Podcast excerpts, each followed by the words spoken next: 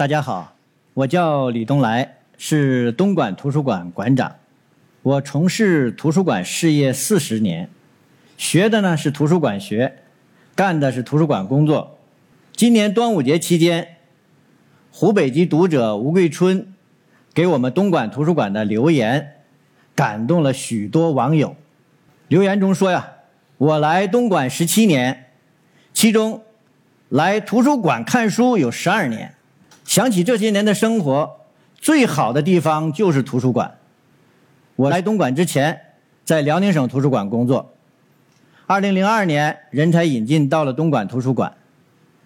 我是被东莞图书馆新馆吸引过来的，也可以说是被这幅图吸引过来的。”这个新馆的建筑面积啊，有四万五千平米，在二零零二年的时候啊，是全国地级市最大的，当时比许多省级图书馆的规模都大。那我觉得许多新世纪图书馆的设想可以在这里实现。二零零五年九月二十八日，东莞图书馆新馆建成了，随后的十一黄金周，七天时间。有十万多人次到图书馆，可以说盛况空前。那么我们的图书馆为什么一开馆人气就这么高呢？因为三年来我们一直在思考，图书馆如何和每个人建立联系，如何让更多的人走进图书馆。首先呢，要让市民觉得图书馆是一个任何人都可以进来的地方。大家谈起图书馆，一般都会认为。图书馆是看书学习的地方，甚至还有点神圣感。我们在新馆设计定位的时候啊，把休闲、交互、求知作为新馆的定位，将休闲呢放到了第一位，就是首先让人们能够走进来，不管他们进来做什么，只要走进来就好。你可以。吹吹空调，喝点水，坐下来休息一下，啊，打打游戏也可以。对我们图书馆来说啊，人的需求是最重要的。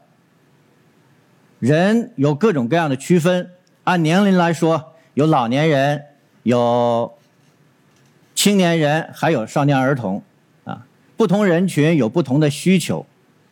我们在新馆设计的时候呢，就按照不同人群的不同需求。设计了许多专题图书馆，每个专题图书馆背后都有故事啊！我今天就先跟大家说一下漫画图书馆的故事。我们当时为了建新馆啊，和许多年轻的同志，呃，举办午间茶聚谈，就相当于头脑风暴吧。那么有一次的午间茶聚谈的时候啊，有两个青年馆员就说：“我们喜欢看漫画。”图书馆要有漫画书就好了，啊，那我说好啊，你们可以去做个调研，看看现在漫画书市面上有多少，出版了多少，我们可以买到多少，啊，有没有别的地方漫画管理的很好的，能够呢，呃，给我们提供借鉴的，还有呢，就是漫画书，社会上人们喜不喜欢看呢？你们做个调研啊。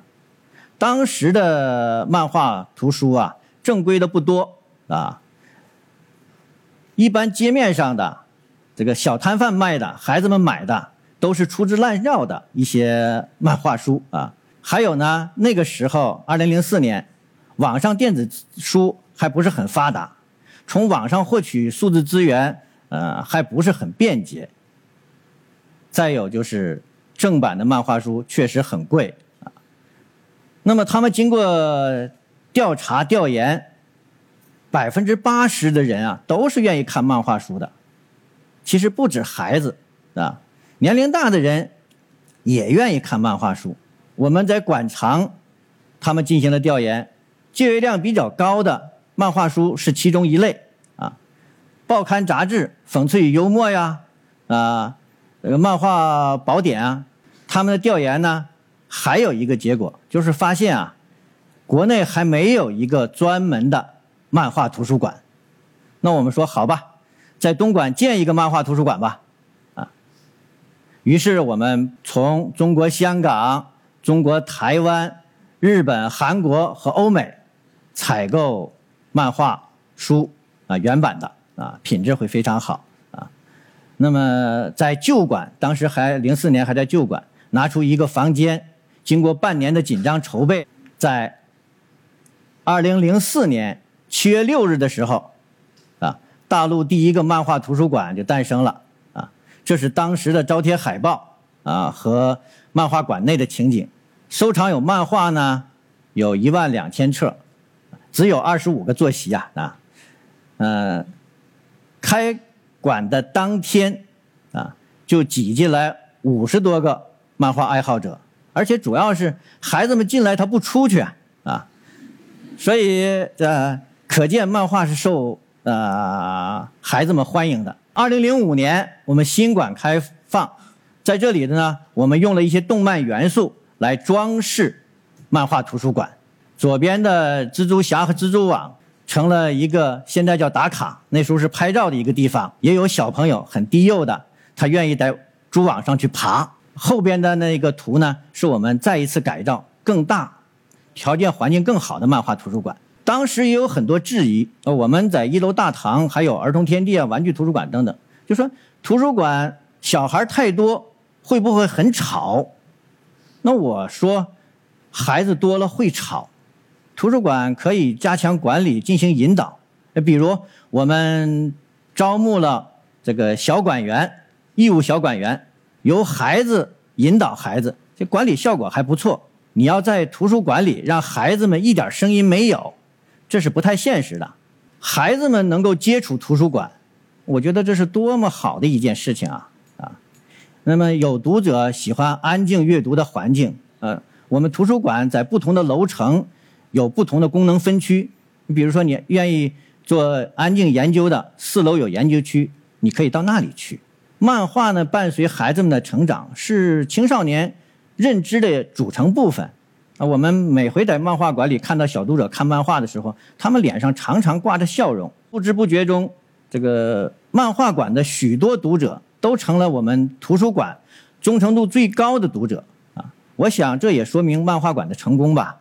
二零零六年，我们举办了东莞市首届漫画节，以后呢，每年都举办漫画嘉年华活动，每次的活动都非常受市民欢迎。青少年爱看漫画，低幼一点的孩子们呢，绘本书是学前儿童的主要读物。我们这几年。加大了绘本图书馆的建设，我们办了连锁性绘本图书馆，在小学、在幼儿园、在社区、在镇街，目前建了十八个啊，可以让呃更多的家长孩子啊就近就能得到绘本图书啊亲子阅读啊，这个数量还会不断增加中。我们还有一个少年儿童图书馆，也有特点，它的位置呢在东莞老城区。周边有几所小学，我们的图书馆毗邻人民公园，可以看到很多上下学的孩子，也有锻炼的老年人，还有一个景象，就是老年人接送孩子啊！我不知道大家看没看过，我们就在少年儿童图书馆里建了老年人图书馆，我们提倡的呢是老少相携的文化传统。我们还有一些专题图书馆，粤剧图书馆呐，玩具图书馆呐，东莞书屋啊，台湾书屋。建怎样一个图书馆啊？不仅仅是考虑到不同人对不同文献的需要，也应该考虑到不同人呢对不同时间的需要。我是从北方来到东莞的，南北方的气候差异很大，在东莞半夜两三点钟。街边的大排档生意可能还好得很啊。那么我们图书馆开放是早九点到晚九点，每到快到闭馆的时候，有的读者就会说：“图书馆你能不能关门再晚一点啊？十点行不行啊？再晚点就更好啊。”我觉得餐饮、银行都有二十四小时服务，图书馆也可以这样去做啊。读者有需要，我们就应该。尽量考虑和满足。赶上二零零四年，正好我们去香港学习，啊，当时香港中央图书馆开馆有三年吧，啊，它的新馆里有这种自助借还机，有几十台。那我们非常羡慕啊，但是还觉得还有开发的空间。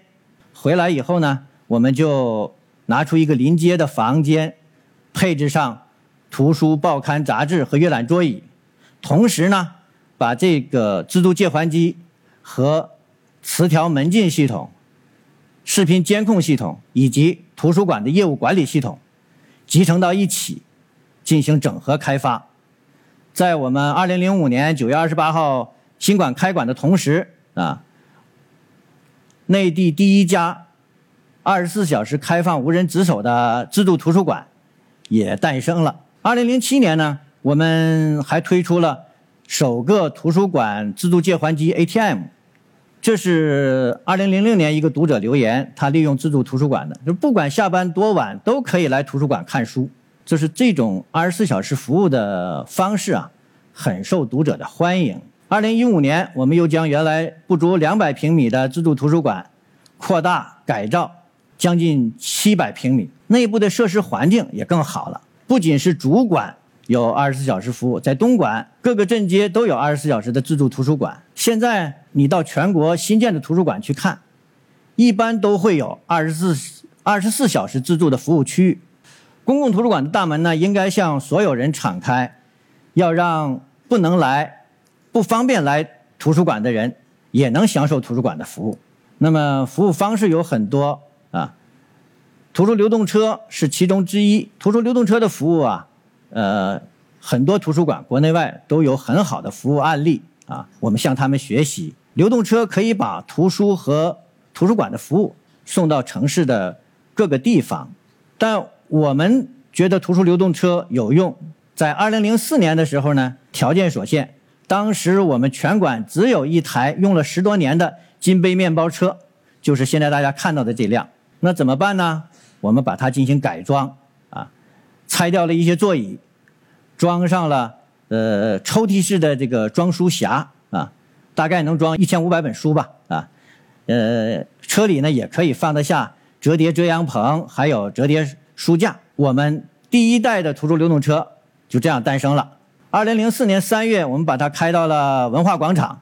第一天在文化广场就办了七十七个借书证，外借了八十本书，还有四本还回来的，发放了一千五百张宣传单，服务效果是比较好的。那么正因为有比较好的社会影响，政府就说给你们钱，买一个专门的图书流动车吧。二零零四年的十一月，中巴改造的第二代图书流动车就诞生了。这台车呢，我们就规定定点、定时、定线路，在全市服务，就像公交车一样。二零一二年，市里又给我们配置了一个更好的、又大又好的新的图书流动车，也可以说是第三代图书流动车吧。这里有配备了自助借还设备。装的书也更多了，有五千册，十几个人都可以同时上车来阅读啊，来查询电子资料。图书流动车呢，它的一些服务情况啊，它开到了工厂，这个工厂是徐福记工厂。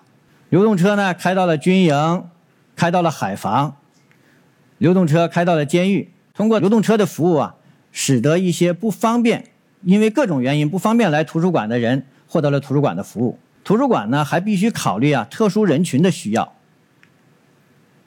现在疫情期间啊，那么一般的场馆都去要求扫码入馆，但是老年人或者不会用手机的啊，他们怎么办？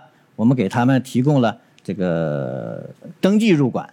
我们和残联合作，每年都给视障人士送听书资源，开展相应的一些服务，让他们也享受图书馆的服务。二零零八年汶川地震的时候，我们专门为灾区儿童编了儿童心理重建的绘本书目，并且把这个书目呢和相关的一些绘本图书呃购买回来，送到了灾区映秀，帮助那里的孩子走出灾难的阴影。这是我们市民学学堂讲课的人是清华大学教授钱训，他是国学大师钱穆的儿子。也是呢，中华传统百部经典《论语》的编写人。那么我非常喜欢这幅照片，这里头有两个人，一老一少，大家看到怎么样？本性坦然。那么这幅图里还有一个，啊，是我们东莞图书馆独有的，我没做详细的考察，呃，也可以说是世界独一份为什么呢？是我们专门要求定制的，大家能找到不？那就是这个小桌板，每个座椅上有左右两个折叠板。为什么这样？大家想一想，除了我们右手写字的，是不是还有很多左撇子啊？我们希望用图书馆人的点滴细心，为不同的人做多一点。谢谢大家。除了线下的这个丰富多彩的活动，那么线上的阅读推广活动也非常多。二零零三年，我们就开通了东莞数字图书馆。二零零五年十月一号，在我们新馆开馆的同时吧，东莞市民学习网也开通了。我们还有手机图书馆、微信图书馆、信用办证等线上的服务。现在手机功能很强大啊，扫码服务很多。那么我们将扫码看书作为一项活动啊，在全市推广，将电子书和二维码结合到一起，把它的宣传海报呢张贴到公园的门口、地铁里、呃楼道小区候机楼等等，使得市民呢可以就近获得这个数字阅读。那我们的一些努力呢，对于城市阅读的氛围是有促进作用的。当当网有个十年书香五十城，东莞是排名第九啊。去年二零一九年阅读指数的总榜单，地级市东莞排名第二。前面说的那些啊，基本都是面上的一些图书馆服务，你可以看到的啊。其实图书馆不只是一个存放书的空间，它还是一个知识组织、知识管理、知识生产的单位。我就说一方面文献开发，我们用了八年时间，编辑出版了五卷本的《论明全集》，前年出版的，今年呢出又出版了三卷本的《论明研究》啊。论明这个人呢，我觉得值得介绍一下，他是广东著名的藏书家，也是北京大学教授，他终生以续修《四库全书》为志，他的家庭也很有特点，他们五个兄弟。有四个是京师大学堂毕业的，这也说明了东莞啊具有私书传家的传统。我们还开发了漫画文献总览、绘本文献总览、越剧文献总览等等。你比如说漫画文献总览，现在出版了多少漫画图书，我们都是知道的啊。我觉得这是图书馆应该做的基础性工作。国际上历史最悠久也是规模最大的美国图书馆协会啊，它在。参观我们的图书馆的一些创新举措以后，也受到我们获得的国家文化部创新奖的启发。他在2008年设立了国际创新奖，并且把首届创新奖颁给了东莞图书馆。读者的希望啊，一直是我们的动力源泉。十五年前也有一个读者留言，2005年的读者留言，我们新馆开馆之后的。留言说呀，图书馆像一个港湾，每一个人都可以进来求知识、避风雨，或是歇歇脚。东莞图书馆，一个属于大家的图书馆。回到我们前边的问题，要建一个怎样的图书馆？我认为呢，就是应该建一个属于大家的图书馆，一个对所有人平等开放的图书馆。东莞图书馆呢，正在这样去做。现在其实全国各个地方，不管是东部、中部还是西部，这些图书馆都在这样去做。可能有些同志不太了解，今天我们图书馆的变化和发展啊。现在在国内有许许多多设施好、服务也好的图书馆，我希望大家。去发现他们，利用他们。罗丹说：“呃，生活不缺少美，缺少发现美的眼睛。”啊，大。家肯定有这双眼睛啊。我是从小学的时候就接触了图书馆，那我觉得我自己是幸运的。因此呢，我也认为，你越早发现图书馆，就越幸运。谢谢大家。